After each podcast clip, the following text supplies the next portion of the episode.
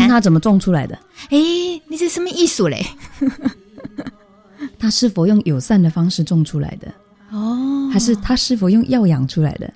哦，友善方式的话才算野菜，因为它野野着长出来的意思。呃，野菜一定有它的专业，在真正研究野菜在农业上，它绝对的有它的专业的界定方法，这真的是专业。嗯、而且我是不够专业的，嗯、我必须坦诚我是不，但是我做环境教育，我知道一件事情，凡是能共生的那个方法，我支持它。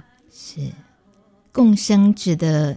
是土地，呃，比如说刚才刚才大米在一开场的时候解释说，大地精品展里面诉求一件事情，你产出经济作物的那个土地上头依然有其他的生物在共用，比如说三枪之类的，是这是两句话。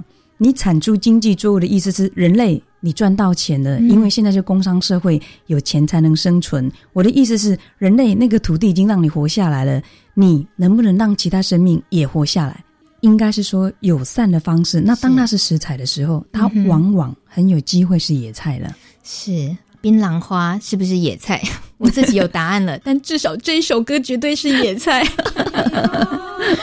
大家听到的这首歌呢，是台东县卑南乡的下槟榔部落他们的传统古谣，就叫槟榔花。它是用来纪念战争时期部落里的女性。他们支撑起整个部落，那么就用槟榔花来形容这群女性，纪念她们照顾部落的这种精神。演唱者呢是 Balulus 乐团，呃，这是卑南语“围坐在一起”的意思。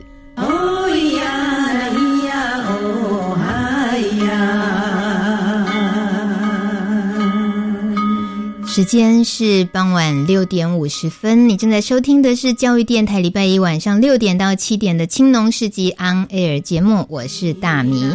今天来到节目现场的是台湾生态厨师学程的发起人吴秀娟老师，她是一个环境教育工作者，也是纪录片的《老鹰想飞》纪录片的幕后推手。那么去年二零一八年，她办了一场野菜环岛，呃，到。各个学校做这个食农教育，但事实上，他刚刚说的，这更应该是一场公民教育。那么，听着槟榔花，我在跟大家强调这些事情的时候，我心里想着的还是啊，槟榔花，呃，怎么吃？